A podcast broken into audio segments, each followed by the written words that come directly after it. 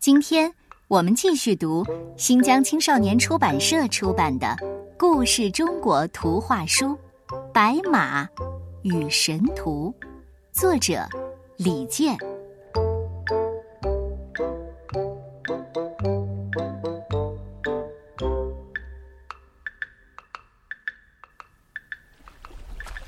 很久以前，在我国的黄河边，住着一个叫阿福的男孩。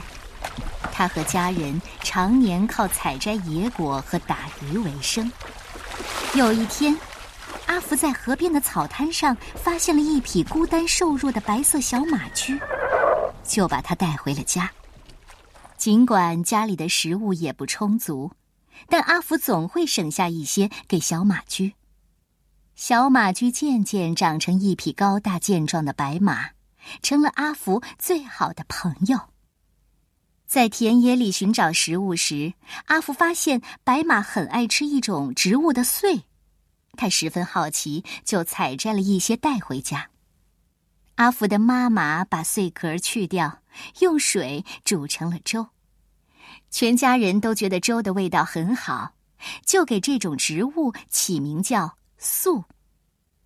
阿福在心里默默的想：要是能自己耕种粟米，等到收获的时候，我们就再也不用为食物发愁了。可是，阿福和家人都不会种田，他们播下的种子不是不发芽，就是被冻死，收获的粟米还不够全家人吃一顿的。阿福非常的苦恼。有一天。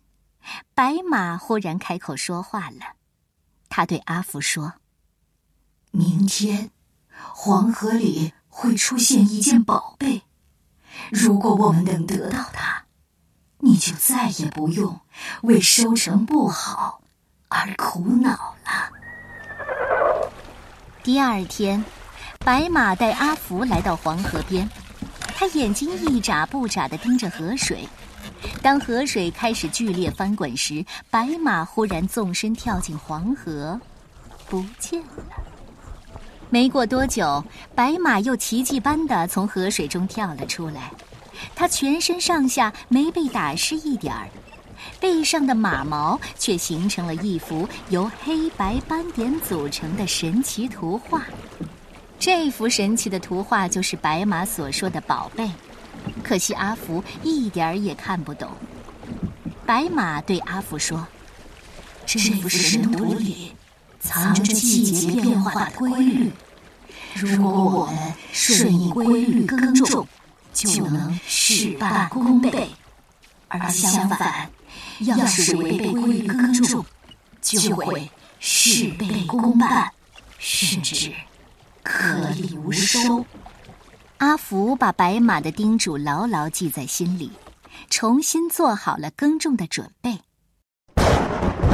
当春雷阵阵、万物复苏的时候，白马告诉阿福：“播耕田地的时候到了。”当春雨纷纷、草木泛青的时候，白马告诉阿福：“播种的时候到了。”当暑热降临、蟋蟀争鸣时，白马告诉阿福：“灌溉的时候到了。”当蝉声消退、大雁南飞时，白马告诉阿福：“收割的时候到了。”当冬雪遍野、草木凋谢时，白马告诉阿福：“让土地休养生息的时候到了。”这一年，阿福耕种的粟米获得了大丰收，全家人过上了丰衣足食的好日子。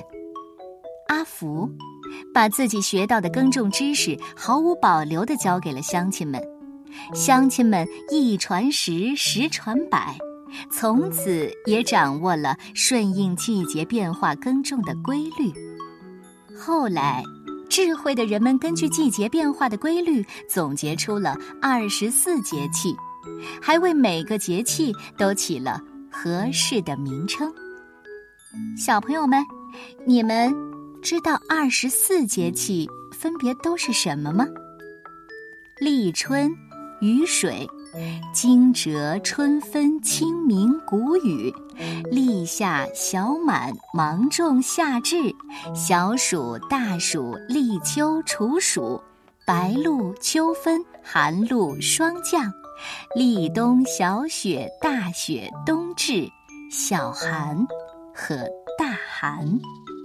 直到今天，二十四节气的知识还在指导着我们的生活呢。